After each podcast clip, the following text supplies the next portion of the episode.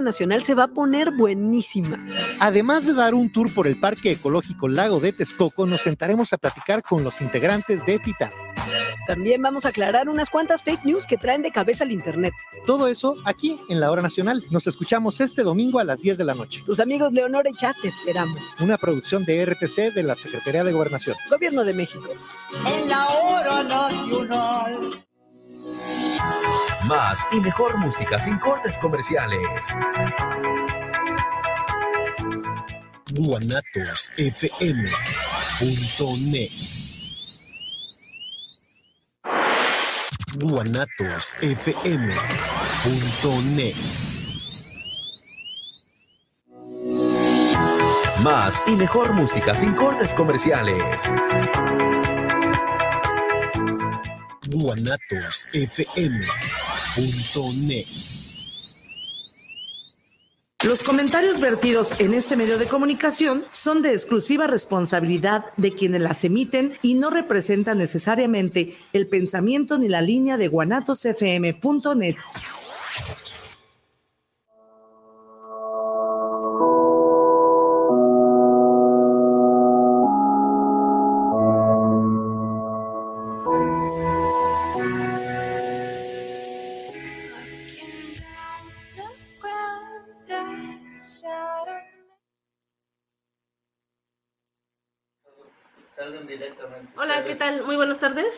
Estamos en un programa más de Charlando entre Mujeres y Hombres Medicina. Y bueno, estamos el día de hoy con una gran invitada. Ella es Lucero Alcaraz. ¿Cómo estás, Lucero? Bien, muchas gracias por la invitación, Sonia. No, hombre, pues muchas gracias a ti, sobre todo porque queremos eh, estar dando difusión en este, en este programa, precisamente se llama Charlando entre Mujeres y Hombres Medicina. Eh, por ejemplo, una mujer medicina, un hombre medicina. eh, para ti, ¿qué, qué sería, Lucero? Tú, tú, lo que tú veas con tus propias palabras. Bueno, yo creo que de alguna forma todos estamos sanándonos y por ende nos volvemos medicina a, a nuestro alrededor, ¿no? Así De es. acuerdo a cada quien su área, la- al área que le, que le corresponda.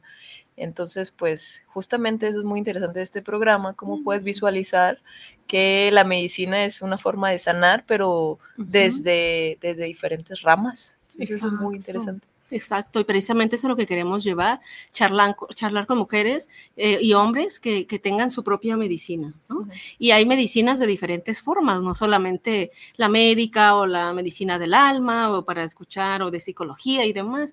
Y creo que hay diferentes formas de, de llevar medicina a cada quien. Y me gustó muchísimo porque hoy Lucero nos viene a presentar su libro, es Cartas Atemporales, que es una forma de medicina, o sea, una forma en donde cada quien va leyendo, más adelante nos va a ir compartiendo de qué trata eh, y, cuál es el, el objetivo de este libro. Y bueno, eh, precisamente lo que, lo que nosotros logramos o queremos lograr como objetivo de este programa es, es invitar a todas estas personas que, que hacen de alguna forma medicina. Entonces, pues es un gusto y un placer que nos, que nos estés acompañando y que nos estés regalando este tiempito tuyo. Y pues para poder saber un poquito de esta, de esta mujer medicina que escribió este libro, pues el público lo aclama. Ay, sí. Y queremos saber, Lucero, cuéntanos, cuéntanos de ti. ¿Quién es Lucero? Uy, qué pregunta, Sonia. O sea, em- empezamos de una, de una manera profunda, o sea. directa. Sí. Eh, bueno, pues quién es Lucero es muy complicado. Justamente yo creo que eso se trata la vida, ¿no? De irnos descubriendo. Y eso es la, es la tesis de vida o de vidas. De vidas, porque, bueno, yo particularmente estudié cine, me gustan las artes desde diferentes áreas. Siempre he sentido mucha atracción por la, la escritura, por, por la reflexión y por la creación.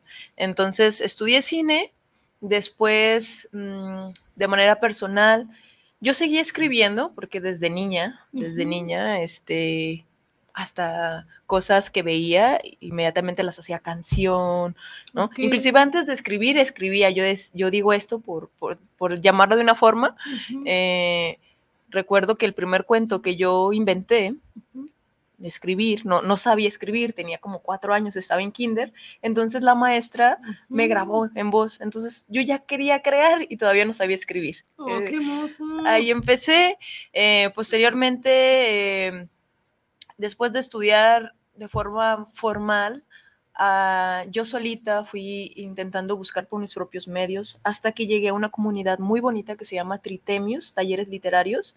Ahí ya tengo como, no sé, siete años estudiando, estudiando diferentes temas comencé queriendo estudiar poesía, pero la poesía me di cuenta, ahí mismo me enseñaron que la poesía es lo último que escribes, en el sentido de que primero te descubres, porque si no sabes qué quieres decir, tampoco sabes cómo decirlo, ¿no? Entonces la literatura se presta para diferentes eh, áreas de, de, escritura y cada, cada línea va a tener su propia necesidad. Entonces, la poesía es algo que, yo creo que en, particular a mí e, es mi medio de comunicación. No me veo escribiendo novelas porque es larguísimo, es interminable y hay que seguir mucha, eh, digamos, estructura. Eh, no todas las novelas, ahí está Cortázar que ah, rompe estructuras, pero eh, a lo que voy es que la poesía es como el resumen del resumen del resumen del resumen del resumen y eso es, es como una parte mm, pura y compleja de, llegar ahí, creo yo. Claro, y eso es bien, es muy padre la forma en que tú lo vas, lo vas platicando, porque entonces es esa forma, ¿no? nos quedó clarísimo cómo te vas descubriendo. Eh, y entonces cómo vas tú desmenuzando y desmenuzando hasta llegar a esta profundidad, ¿no? De, de Lucero, que es para ella la forma de expresarse, ¿no? Y, entonces es, por medio de esta forma, ¿no? Eh, platicábamos fuera del aire en alguna ocasión que pues todos podríamos ser escritores, ¿no? Pero creo que uno de los principales objetivos, por lo que voy entendiendo, es una forma de conocerte a ti mismo y que seguido aquí hablamos, cualquier invitado que, nosotros tenemos acá o cualquier tema del que hablamos, casi siempre llegamos a este objetivo de, de irte conociendo a profundidad y me gusta mucho la forma en que tú lo cuentas desde esta parte desde, desde el escribir un libro, desde escribir y llegar a ver cuál es tu estilo. Eso es importantísimo. Y justamente dentro de esta plática que me vas, más, más, más, comentando, esta primera pregunta, pues resurge un poquito más esta duda, aunque ibas respondiendo un poco la segunda pregunta que, quisiéramos saber de ti, que es, pues, ¿dónde surge, dónde te das cuenta que, Lucero quiere expresar de esta forma, ¿no? Mencionabas que, que, a estos cuatro años empezabas a incluso a crear ya un cuento, ¿no? Y todavía no sabías escribir, y, te vas dando cuenta a lo largo del tiempo, ¿cómo es que te das cuenta que tú eh, quieres llegar a, a, en un libro, en una pues mira, eh, hay, dos, hay dos cosas. El escritor puede ser escritor aún sin publicar. Entonces, yo creo que los verdaderos escritores han escrito desde siempre y desde siempre se sabe, tan se sabe como que tiene sed. Es una intuición, es una necesidad que viene desde otro lado en la cual creo yo que uno no elige sino que la, el arte, la ciencia o cualquier otra rama te elige. Entonces es una necesidad tan natural en ti que no te pones a pensar, quiero ser escritor, deja, escribo. No. Eh, viene otra parte en la que sí tienes que eh, formarte, en la que sí tienes que saber que publicar lleva ciertos pasos, ¿no? Entonces, escribir es una parte, publicar es otra. Escribir involucra la mejor intimidad, involucra reflexión, involucra irte dando cuenta cuáles son tus procesos creativos y a veces mm, intentar eh, hacer ese proceso, ¿no? A veces no se da así, es espontáneo, a veces sí. Eh, entonces cuando no se da y es ahí cuando dices, quiero, quiero, tengo algo por aquí, por allá, no sé por dónde, pero necesito sacarlo. Entonces tú vas a ir descubriendo tus formas. Ya llegar a publicar ya viene un asunto más pues más estructurado, de ponerte a revisar, de dárselo a alguien, de buscar las formas, los medios, quién me va a publicar, una editorial independiente. En este caso me publica SECA, que es un, apoyo del gobierno para la cultura y las artes. Entonces, este es un método de llegar a la publicación, ¿no? Ya como, como tal, como un libro. Claro, porque justamente eh, esta parte, ¿no? Que puede haber escritores que que tienen por ahí obras ya, ya hechas y que, que tan, bueno, hoy día creo que está siendo un poquito más fácil el que alguien pueda apoyarte a esta publicación, pero recuerdo que años atrás era de primero déjame ver el proyecto y a ver si me interesa como editorial, ¿no? Y bueno, hoy día no sé qué tan lamentable sea o qué tan, ¿no? Tan padre sea, porque pues hoy día lo he visto hasta en Facebook, ¿no? Así de, alguien, ¿quieres publicar un libro? Aquí nosotros ayudamos y dices tú, wow, o sea, ojalá que, que sí, que esté accesible, pero que, que sea en pro de, de continuar con, con, con, lo que es la escritura, ¿no? ¿Qué tanto se ha viciado la escritura? ¿Cómo, ¿Cómo se vive esta parte de la escritura desde, desde tu lupa, desde como tú, desde escribir este libro, desde encontrar este apoyo? ¿Cómo, cómo ha sido? Bueno, pues es, ha sido un proceso igualmente personal, donde siempre tienes un tanto el miedo a equivocarte, a hacerlo mal, más cuando algo te apasiona. Cuando quieres tú ganar fama o cuando quieres darte a conocer, haces, haces hasta tonterías para hacerte viral y, y, son esas cosas que no vienen del alma, no vienen de una necesidad verdadera ni profunda. Eh, las otras cosas que sí vienen, yo creo que uno se cuida, uno lo reflexiona, uno estudia, lo vuelve a estudiar, lo vuelves a hacer para llegar a la conclusión de cuántas páginas venían y todo esto. Fueron, yo escribí eso, esto hace siete años o seis. Entonces a partir de ahí se quedó ahí guardado porque jamás lo imaginé como un libro. Yo no escribí esto creyendo que iba a ser un libro. El libro solito fue de alguna forma pidiéndome que fuera libro. Esto comenzó siendo otra cosa. Y, y, bueno, y después de que yo dije, ah, sí, ¿quieres ser un libro? Se puede hacer un libro merece la pena que sea leído por alguien más. Merece que yo reciba el tiempo y atención de un lector. Mm, entonces ahí comenzó esa parte donde eh, había que leer, dejar, volver a leer, dejar, volver a leer. Y claro que hay un punto donde tú ya no ves y dices, quiero borrarlo todo. Esto no sirve, esto es una autoexigencia que se vuelve a veces destructiva. Es ahí cuando hay que saber parar y decir, a ver, eh, ¿es mi autoexigencia y me estoy nublando o de verdad es mi propio, mi propio criterio, ¿no? Es ahí donde hay que dárselo a alguien más y decir, calma, veamos que alguien más lo vea, que alguien más lo visite, lo disfrute y te diga, porque si, si a, los autores nos dejan, terminamos por jamás publicar.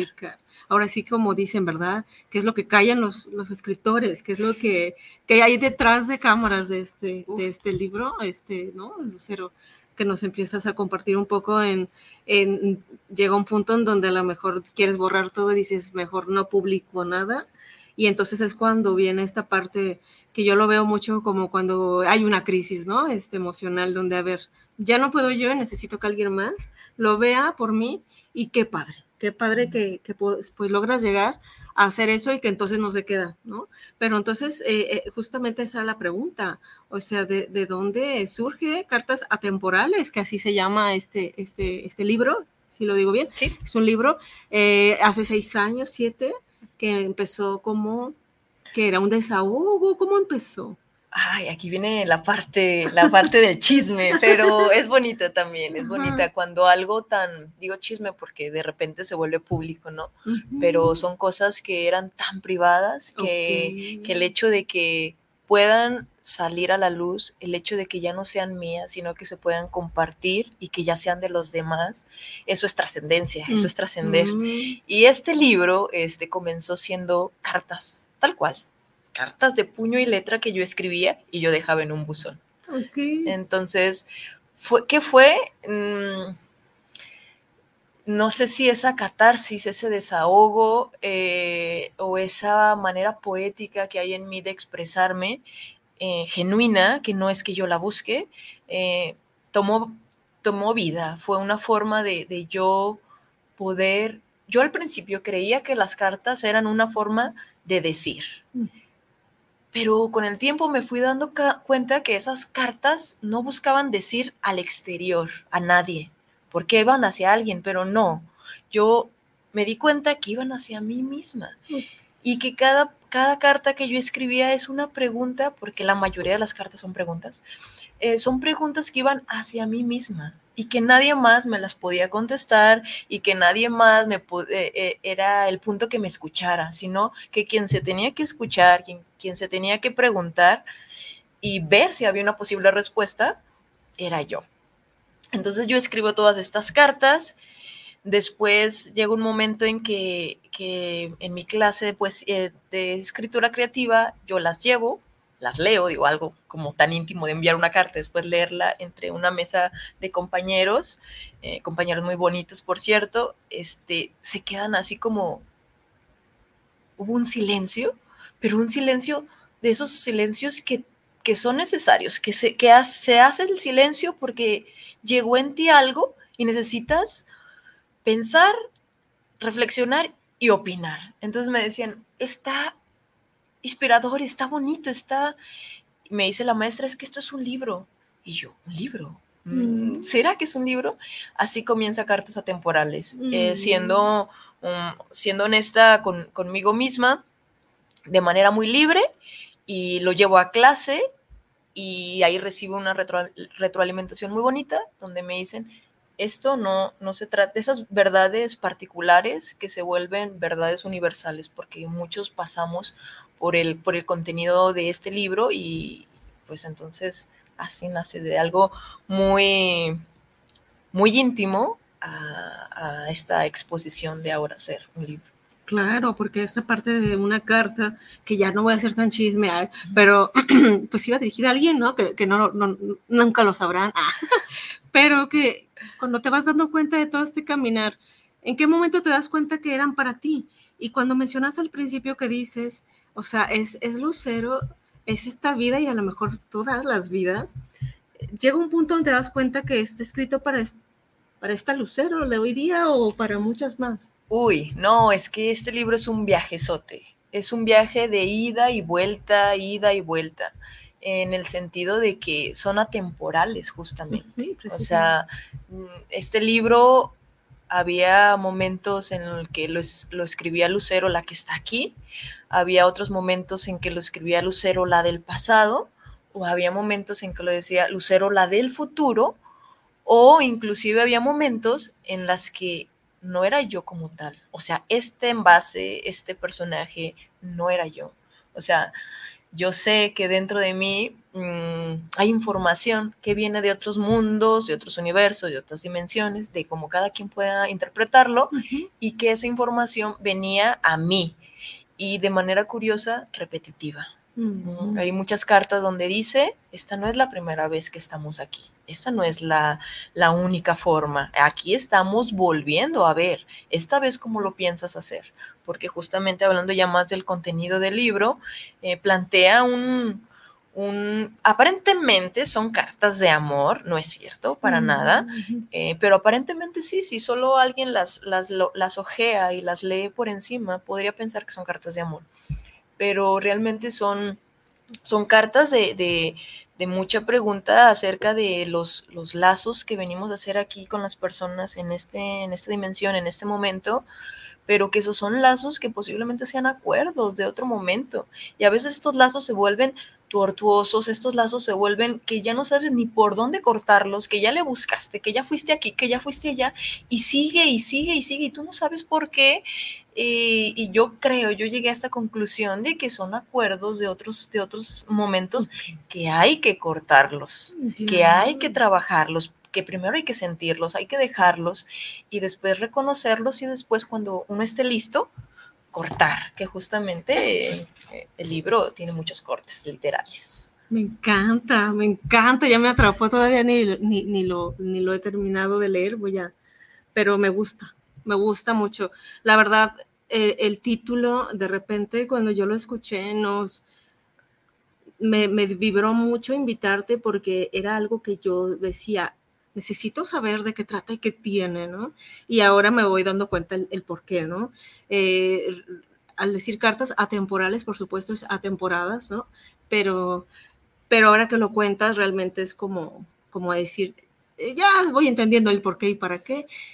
Por ahí creo que ya hay algunos saludos. Claudio, ¿nos puedes apoyar? Miguel Ángel Hernández, saludos para el programa de Charlando entre Mujeres y Hombres Medicina. Un gran saludo a la escritora. Gracias. Eduardo Domínguez, saludos para el programa Charlando entre Mujeres y Hombres Medicina. Saludos a los panelistas. Eh, tengo una pregunta de Vanessa Rodríguez. Dice, ¿cómo describirías el proceso editorial para alguien que no ha publicado? Bueno, en mi caso, voy a hablar de dos casos. En mi caso, lo publica Seca. Eh, Seca, que, los invito a que, tengan en cuenta los apoyos del gobierno, porque es un- uno de los métodos. Eh, sale la convocatoria cada año en el SECA.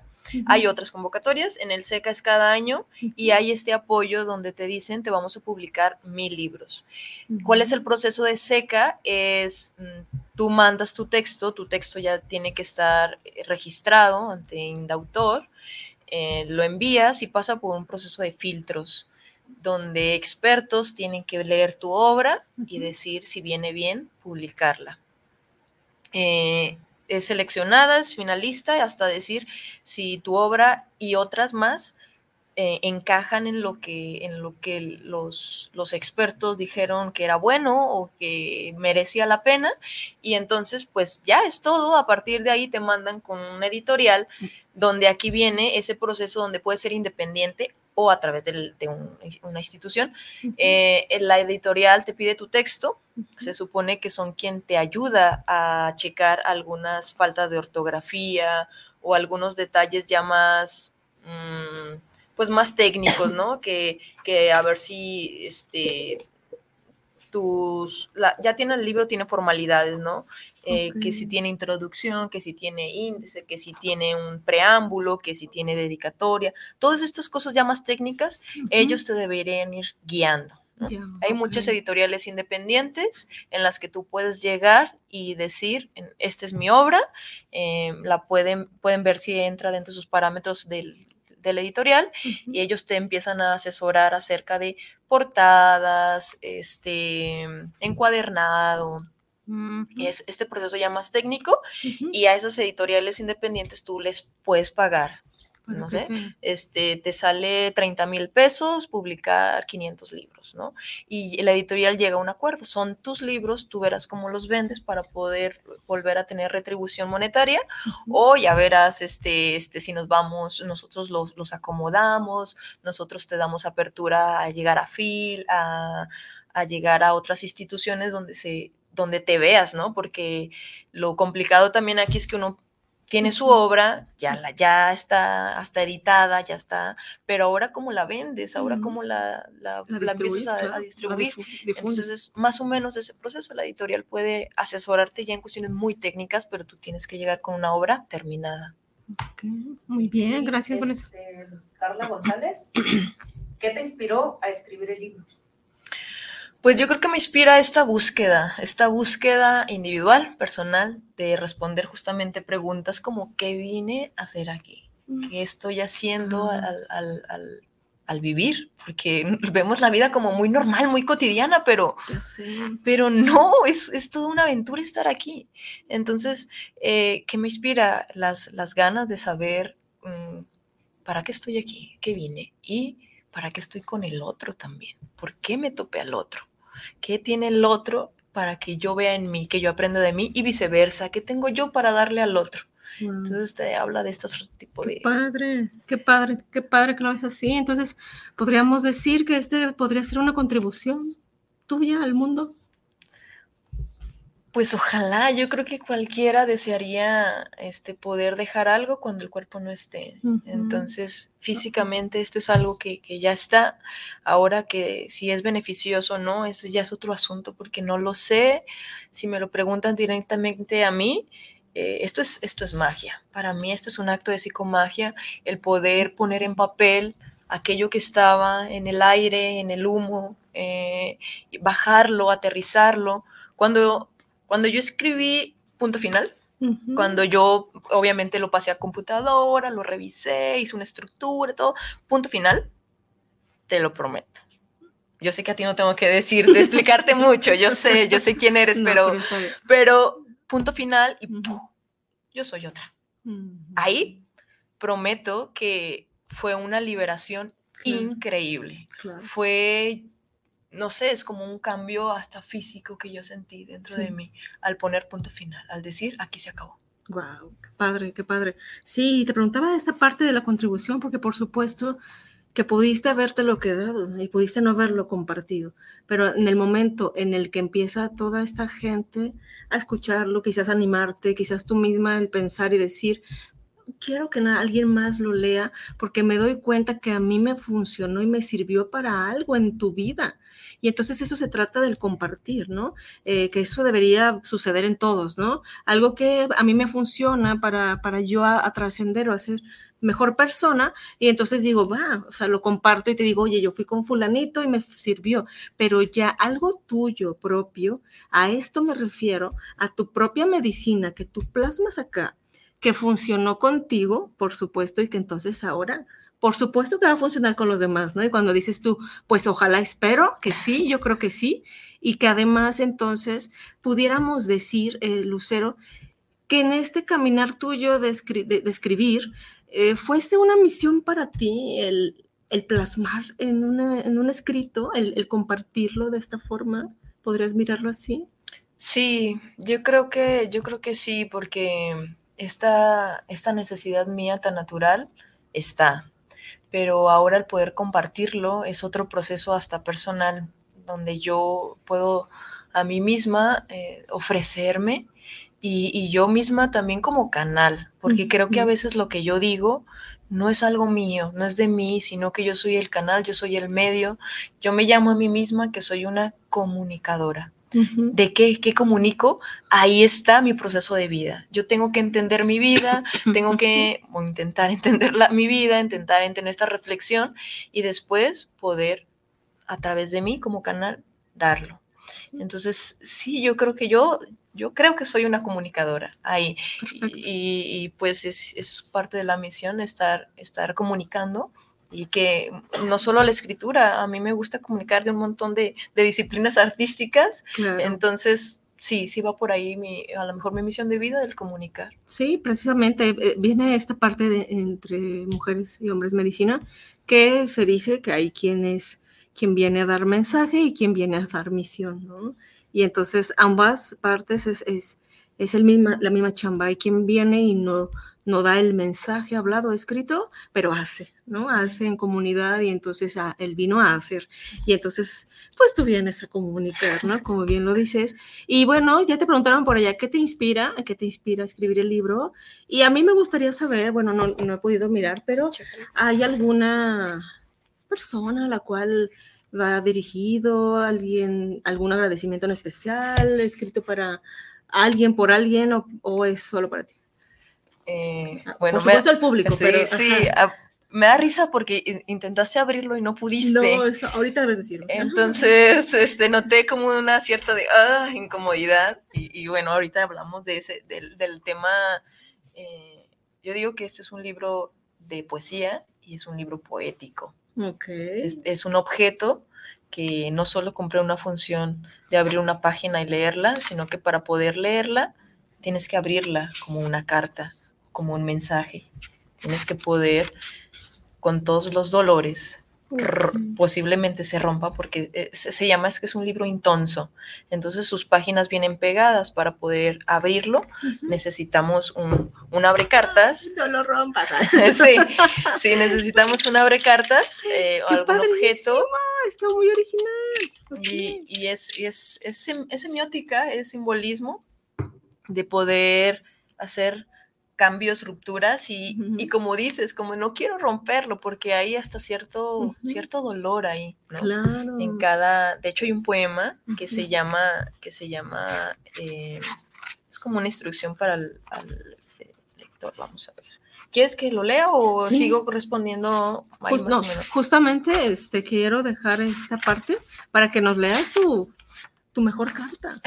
Uy, es complicado. Sé que son todas, pero ¿cuál La- sería la consentida? Más de hoy? bien, eh, yo creo que es- eso es momentáneo, es cada, cada persona. Yo a veces utilizo libros como oráculo, en el que yo abro un libro y digo, a ver, aquí hay mucho que decir.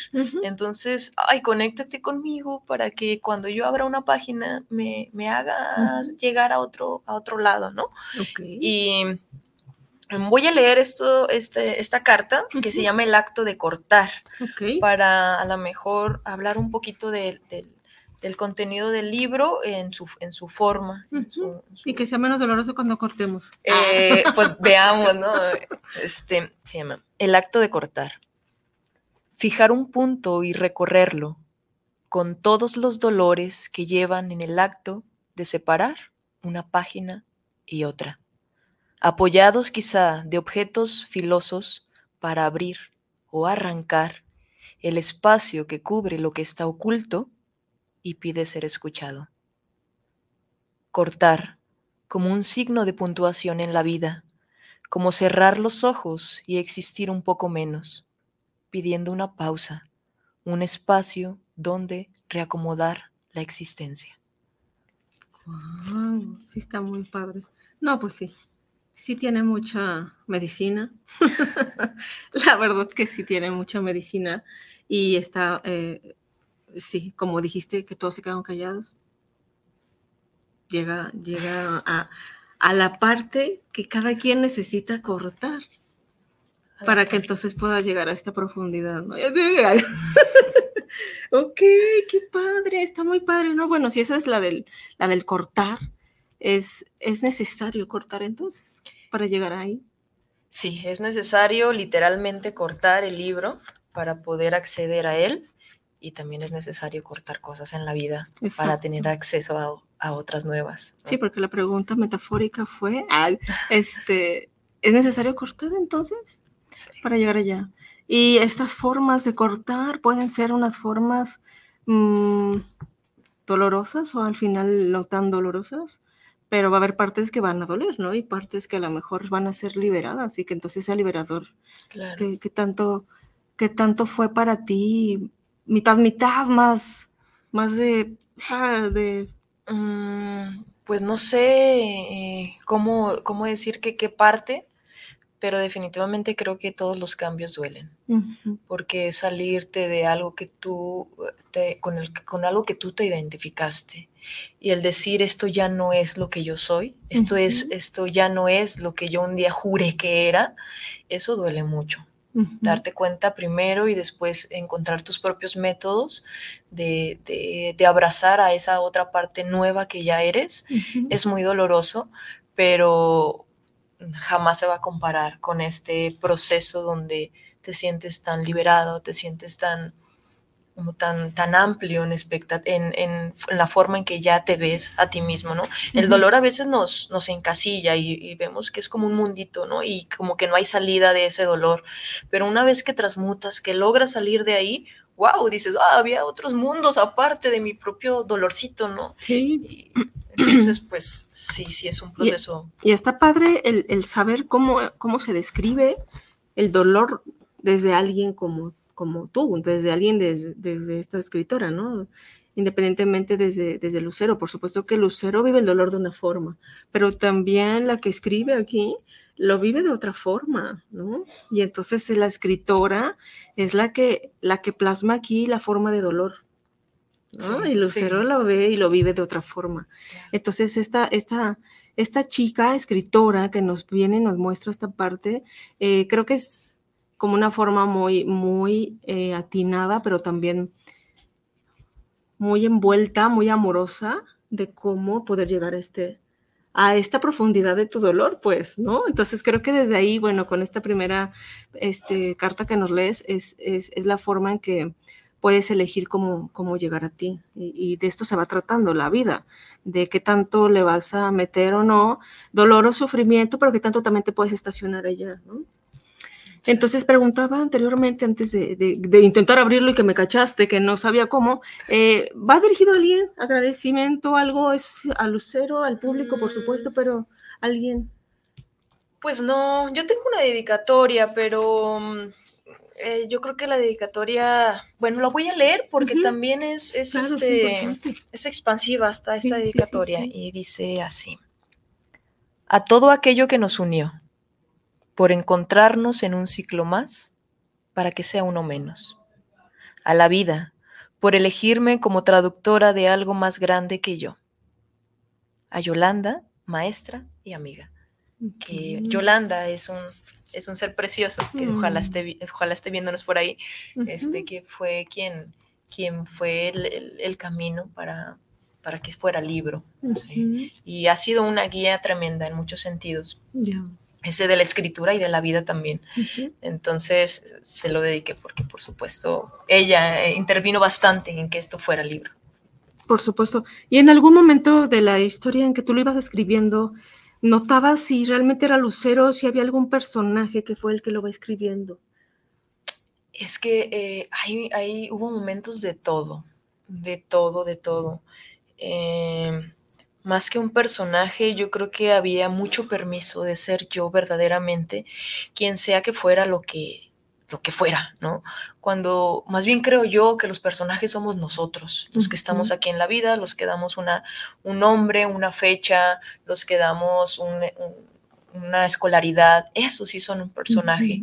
Cuando escribes, yo creo que te das tanto permiso de ser quien sea que, que, pueda ser en ese momento. O sea, a veces hay, hay momentos en los que uno se siente una basura y te das el permiso de ser una basura y escribir desde el dolor, desde la miseria, desde la rabia.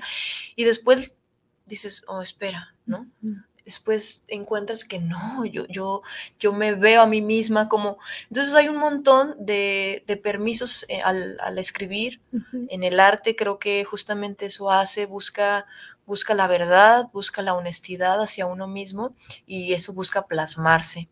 Entonces, creo que el personaje soy yo en la vida real y ese es lo verdadero. que qué es lo verdadero? Un montón, un mm. sinfín de cosas. Ok, entonces podemos conocer más a Lucero ¿ok?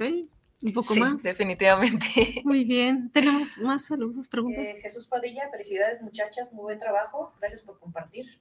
Gracias, Jesús. Manuel Coronado, saludos para el programa. Saludos a Carol Ruiz y su invitada. Gracias. Francisco Díaz, saludos para el programa de Charlando entre Mujeres y Hombres Medicina. Un gran saludo.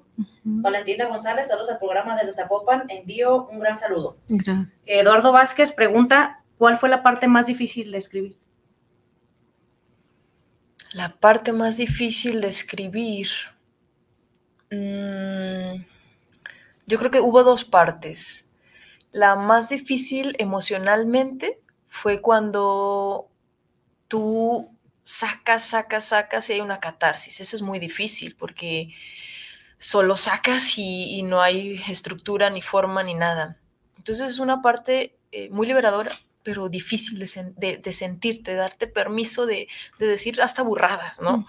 Porque los que escribimos y lo tratamos de hacer un poquito más profesional, nos preocupa mucho decir burradas. Entonces esa es una parte eh, difícil. La, la otra parte difícil de escribir es cuando comienzas justamente a releerte después de salir de esa crisis y comienzas a darte cuenta que hay cosas que no funcionan, hay cosas que no son poesía hay cosas que son catarsis. Y, tener ese criterio ah, es muy complicado porque duele, duele, porque tú nos pasa dos cosas, o nos enamoramos tanto de los escritos que uno los ve como hijos perfectos y, ya te ensegueces y a lo mejor es un escrito muy malo, pero uno está enamoradísimo. Entonces, ver al hijo que no es perfecto y que no es bonito, duele también, eso es difícil. O te pasa la, la otra parte, el otro extremo, donde ya no te gusta nada nada, nada, no te gusta nada, tú ya quieres borrar, tú ya no quieres nada.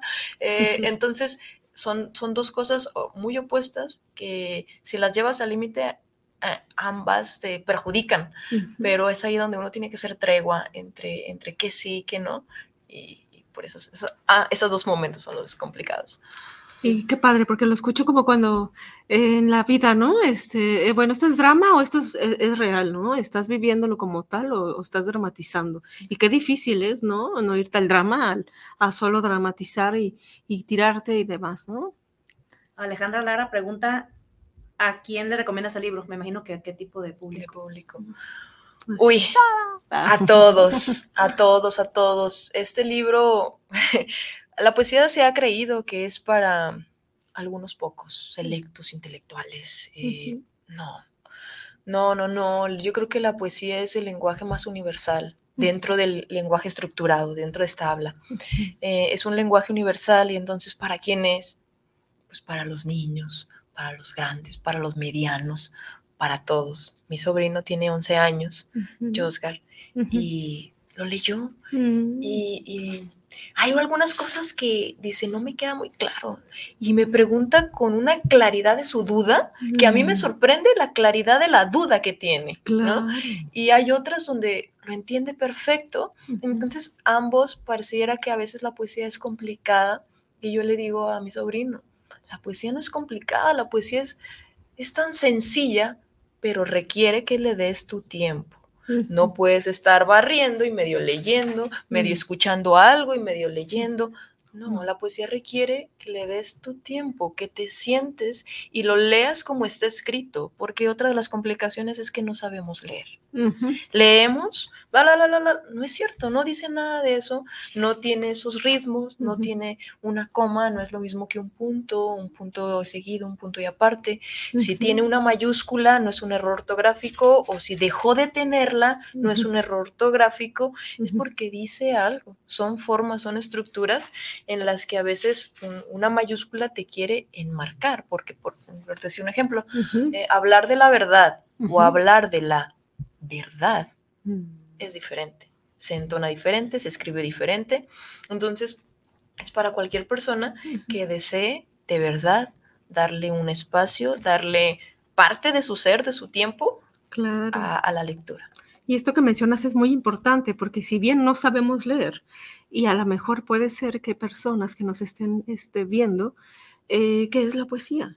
¿Qué es diferencia? Y entonces en la, en la poesía, porque, bueno, cualquier lectura debe tener eh, eh, pues, tu tiempo, ¿no? Pero la poesía es una forma de leerse muy especial, ¿no? Entonces, ¿por qué? ¿Por qué? ¿Qué, qué- qué es lo que la poesía nos ofrece? Pues yo creo que la poesía llega a lugares que otras formas de lenguaje no llegan. Que hablo de la estructura del, del- del escribir y de las, las formas literarias. Yo creo que eh, la poesía mm, llega a, un- a un- a una parte de nosotros que rebasa el entendimiento, que cruza, que claro que pasa por el entendimiento, pero no se queda en el entendimiento. El entendimiento es lo primero que yo leo y, y ese es un, un nivel de lectura, pero cruza ese nivel de entendimiento y dice algo más. Entonces la poesía siempre dice más de lo que dice. El- el- su, su característica es que puede ser tan simbólica, tan semiótica, que yo digo que es el lenguaje de los dioses. Es la forma, no porque uno sea el dios que lo escribe, no, no, no. La, la- la poesía es la forma en que los dioses quieren comunicarse, porque a veces uno no entiende y necesita de simbolismo sobre todo, que tengan una carga, que lleguen a lugares donde otras formas no pueden llegar. Es similar a decir, te quiero abrazar, a te abracé, el acto, ¿no? Entonces, eh, por mucho que tú desees decir algo, em, no llega. El, el- el- el lenguaje tiene un problema y es que no llega, no llega a las partes de verdad que tiene que llegar. Y la poesía es un intento de llegar ahí, porque obviamente tiene códigos y, y estas, cada quien va a interpretarlo de alguna forma porque usa su intelecto y demás, pero la poesía es ese intento por ser el lenguaje puro del alma. Escucho y no sé si lo entiendo bien, es como si la poesía se atreve a que suceda y en la poesía ya sucede. Y hay en otras, en otras lecturas que quizás es más fantasivoso, más de ojalá pasase, la, la, y la poesía es aquí ya pasó, aquí ya te abracé y aquí ya está. Sí, Mm, Qué padre. Y por eso es difícil a veces el, leerlo, ¿no? Porque es como que estamos acostumbrados también, ¿no? Como seres humanos y lamentablemente, pues la cultura mexicana, ¿no? A ver si pasa. Entonces de repente creo que es como muy puntual también la, la, poesía como de, es esto y esto y, y, y a veces te quedas, a ver, a ver, tengo que volverlo a leer, ¿no? Y ahora sí, ni modo, ya voy a superarlo. Este, dinos, ponos ese ejemplo, ¿cómo, cómo tendría que, que abrir, leer una primera carta? Hay que, dices, necesitas este, donde se corta porque no quiero romperlo donde no es. ese miedo es parte de- de- del libro. Sí, Entonces, acompáñame, acompáñame Lucero, ahora tú eh, sé. no hay forma, no hay una forma correcta de, de hacerlo. Ok. Así como en la vida hay diferentes caminos, también para leer este libro son diferentes caminos. ok. Puedes iniciar por el comienzo, Por a medias, por el final, donde quieras. No hay un orden como tal, eh, pero sí tienes que atreverte a abrirlo. Es lo único. Es, es- es lo único. Eh, hay unas instrucciones para leerlo, pero no las lean. O sea, pueden leerlas al final o pueden leerlas al inicio. La poesía es tan libre como, como la poesía dice más de lo que dice. Entonces, este, te tienes que, que adentrar. Digo, si uno es muy estratego y muy, muy cuidadoso y muy de estructura, pues comienza por el inicio para que vayas perdiendo ese miedo a perder la estructura. Mm. Entonces, eh, Pues aquí en vivo voy a romper mi estructura. ¿Qué está pasando? Tenemos más saludos. Dice Sí, Julia Margarita. Ah, La poesía es la vida, pues encierra todos los momentos y vivencias que te dejan el sabor de haber experimentado y vivido cada momento. Amor, alegría, enojo, sobresalto, comprensión y te ayuda a comprender los por qué a mí. Saludos a mi psicóloga favorita, te amo. gracias, mami, te amo. Así es. Así es, mi madre, muy profunda. Y yo no queriendo romper un libro, ¿pueden creerlo? Maldita sea, Lucero, espero estarlo haciendo bien. no hay formas correctas. Espero que me estén, La que sea que suceda va a estar bien. Estoy grabando cómo rompo mi estructura en todo México. Ay, ok. Dime. No hay formas. Si la, rom- si la hoja se rompe, tómala como una señal. Entendiendo. Ok. A veces hay muchas capas para llegar a lo profundo, entonces. Sí. No, sí es medicina tu libro, Lucero, en serio. No sabes lo que a mí me estaba haciendo darme cuenta. O sea, te llegan los mensajes solos. Oye, Voy a Mon-. Monserrat Loza Sí. pregunta si tenías algún final alternativo. Ah, mira, buena pregunta. Eh, el libro tiene un final. Tiene un final en el que yo creo que cada lector me podría explicar qué entendió. Hay una carta, una carta última que no es al final, volviendo a ese juego. El final a veces nunca es el final. Eh, entonces, hay una de las, vamos a decir, las cartas finales que pretende ser un, un preámbulo al cierre. Y en esa carta es para interpretar que el lector inclusive pueda tener una interacción con el libro. Bueno, ya tuvo varias porque tuvo que abrirlo, pero en esta de las últimas cartas hay para que, que tú puedas rayarlo. Entonces, es un, es un final, yo creo que múltiple, porque a diferencia a lo mejor de, de una historia lineal que, que sí está pensada su final, en este libro también está pensado su final porque tienes que cerrar, eh, pero es un final en el que a lo mejor no te identificas. A lo mejor tu proceso no terminó donde se supone que terminó mi proceso, que es este libro. Entonces a lo mejor tu final es el inicio. O a lo mejor tu final es a medias. O a lo mejor tu final no está aquí. Y este, este libro simplemente fue un preámbulo a, a lo que tú consideras un final de algo. ¿Y tu libro dónde lo pueden encontrar? Ah, sí, es bien importante. Bueno, Eh, pues, ¿dónde puedo encontrar tu libro? Bueno, yo ya tengo aquí el mío. Ya lo rompí. Este, por ahora está conmigo. eh, no estoy muy segura si se quedó como también otra editorial que se llama Salto Mortal. Lo, lo tiene, pero eh, eh, Salto Mortal tiene otros convenios, como con la librería Lopa. Eh, quedó de estar ahí, todavía no sé si sí ya está en una librería Lopa por la colonia americana Ok. o eh, Demetria se llama otra, otro cafecito eh, que también es librería.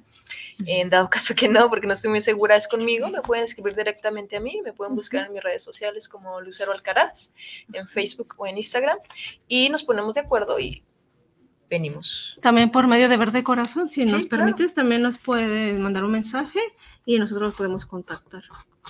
O sea, yo ya estoy llorando prácticamente porque ya me llegó el mensaje, que, el primer mensaje que este libro me, me regala. Así que de verdad, adquiéranlo, cómprenlo, pídanlo, porque de verdad, Lucero, es, este libro es medicina. ¿m?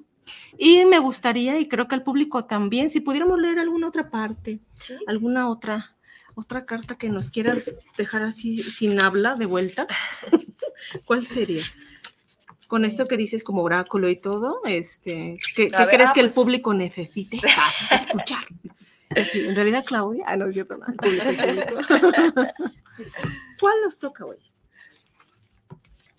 A ver, veamos.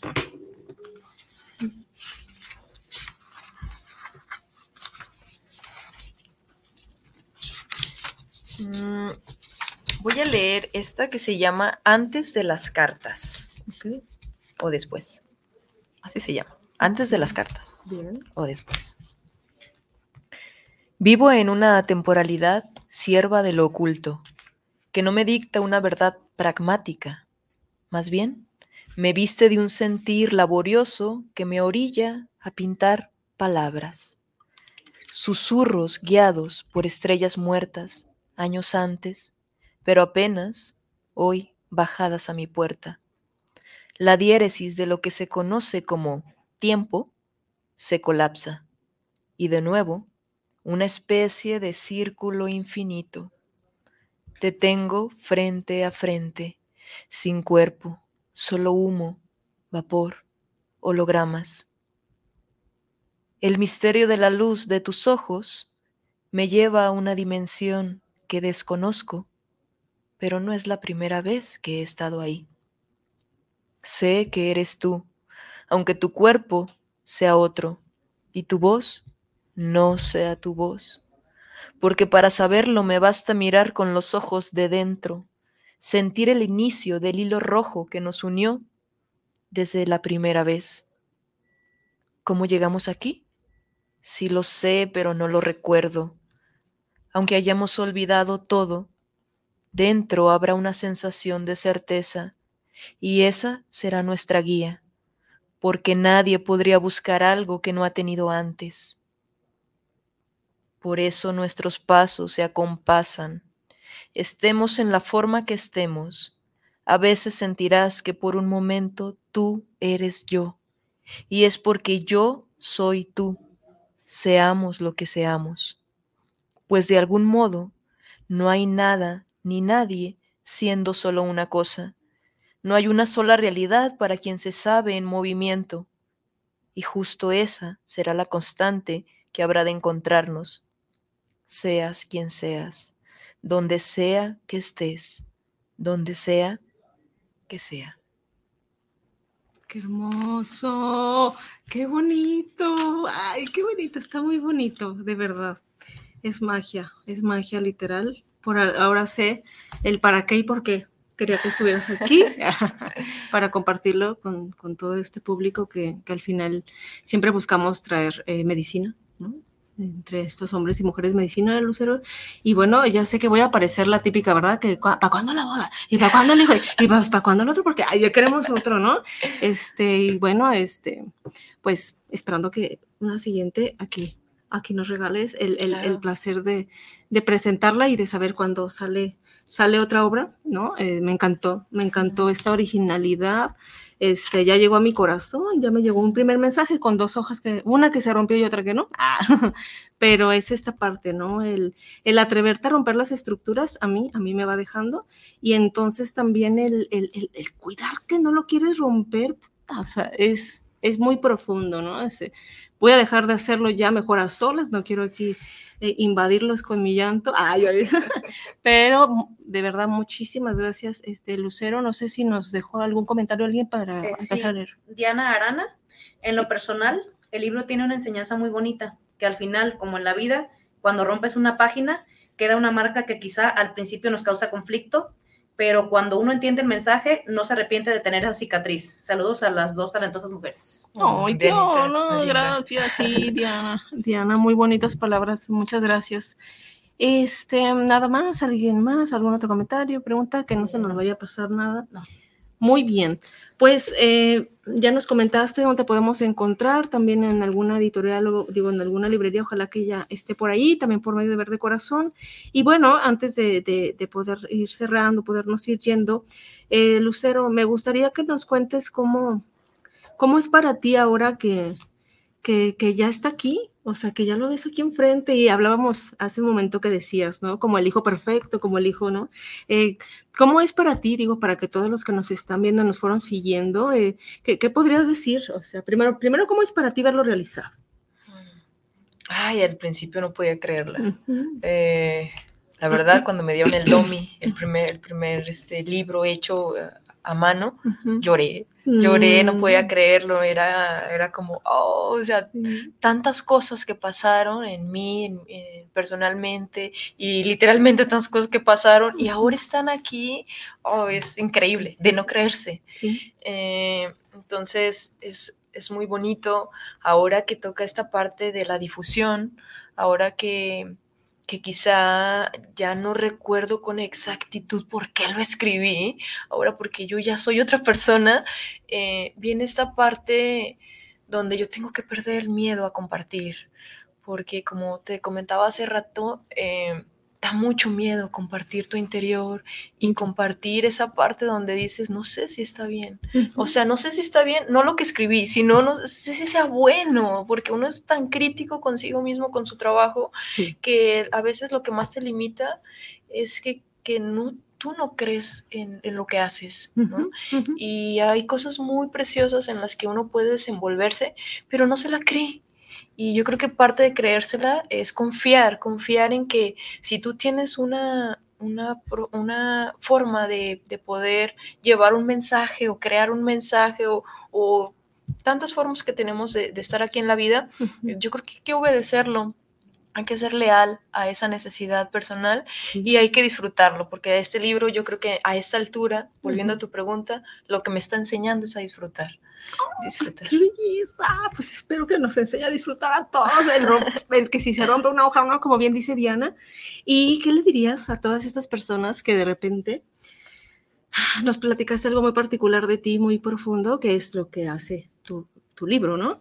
Eh, estas personas que de repente creen, ¿no? Que no, que, que no deberían de compartir, de hacer algo, en eh, tu experiencia precisamente así, literal, ¿verdad? El, sí se puede, ¿no? Y qué receta, bueno, no receta, que desde tu experiencia, ¿qué podrías recomendar que a ti te funcionó para lograrlo, para decir, va, voy por esto a pesar de todos estos, estos obstáculos? Lo más complicado yo creo que ha sido... Eh dejar de prestar tanta atención al exterior, a lo que se supone que yo debería hacer y, y, centrarme, darme más la oportunidad de preguntarme a solas qué quiero hacer con mi vida, ¿no? Yo, yo soy autoexigente en muchos sentidos y,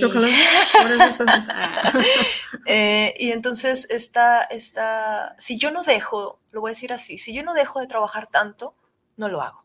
Uh -huh. Y, y, trabajar, eh, este, para mí simboliza que, que yo estaba forzándome a, a, desequilibrarme, porque el trabajo es parte de mi equilibrio, pero yo iba jalando más de un lado, donde ya no me alcanzaba mi tiempo, y es la clásica en este momento que la mayoría dice, es que no tengo tiempo, me encantaría hacer esto, pero no tengo tiempo, me gustaría ir a tal lugar, pero no tengo tiempo.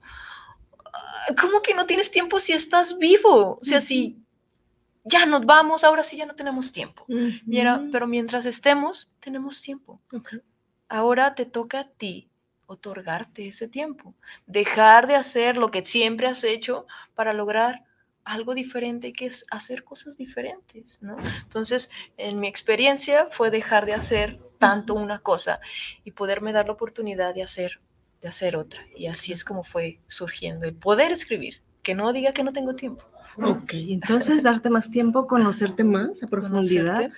Y esta parte, cuando tú dices, el dejar de, de, hacer caso a los comentarios externos, habla mucho de saber quién eres claro. y de llegar a esa profundidad tuya en donde estás segura de quién tú eres a pesar de los comentarios, sí, ¿no? Aunque no encajemos Exacto. con el estereotipo de lo que se supone que deberíamos estar Así haciendo. es. Pues fíjense cómo de un libro y de una presentación de una mujer extraordinaria y maravillosa, todo lo que hemos el día de hoy reflexionado. Eh, Lucero, un placer este, haberte tenido acá. Muchas gracias eh, por, por haber estado aquí. Aquí te esperamos en cual- cual- cuando tú gustes hablar de, de, estos, de estas nuevas obras, porque sé que vienen más. Yo me voy a quedar aquí con, préstame una pluma, porque a mí me lo van a autografiar, pero mientras tanto, eh, nos vemos la siguiente semana con un nuevo programa. Muchas gracias a todos los que nos siguieron y los que nos Quiero hacer un acompañaron. anuncio. Claro ¿Se que puede? sí, ¿Se- adelante. ¿Se puede? Ok. Sí. Yo, yo, yo me considero que, que la escritura es una forma de expresarme, pero Ujú. tengo más. Ya. Eh, entonces, quiero invitarlos a la presentación de, mi- de este libro de cartas temporales, de mi libro en Zapotlanejo, Ujú. el viernes 9 de febrero a las 7.30. Esta presentación es muy especial porque es, es ir a mi pueblo de donde yo soy, es regresar, regresar al, al origen, regresar de donde salí y es entregar algo. Dentro de esta entrega, además de hablar del libro, va a haber un performance eh, en el que la música y las artes eh, escénicas y la poesía, por supuesto, se unifican. Entonces eh, va a haber otras artistas a un lado, a un lado de mí, este, intentando contestar la pregunta de ¿para qué sirve la poesía? Entonces, si a alguien le interesa, yo lo veo así, no solo leer poesía, sino que sentir poesía, ver poesía y escuchar poesía a través de diferentes manifestaciones artísticas en un mismo sitio, en un mismo lugar, Wow. este, pues están invitados. Padrísimo. Por supuesto que sí. Entonces están con la cordial invitación. ¿Tiene algún costo? No, es afuera de la explanada de Casa de la Cultura. En el centro de Zapotlanejo hay una Casa de la Cultura. Ujú. Afuera hay una explanada, es completamente abierto. Eh, lleguen con tiempo. Zapotlanejo es un lugar que no tiene estacionamientos así en la calle, entonces tienen que buscarle. Entonces hay que llegar con tiempo, 7.30 Ujú. y nada, ahí, ahí los espero. Perfecto, pues entonces por allá nos vemos y pues ahora sí, nos vemos el siguiente viernes con un nuevo programa. Gracias, Lucero, y nos vemos. Gracias. Hasta luego, bye Hasta bye. luego.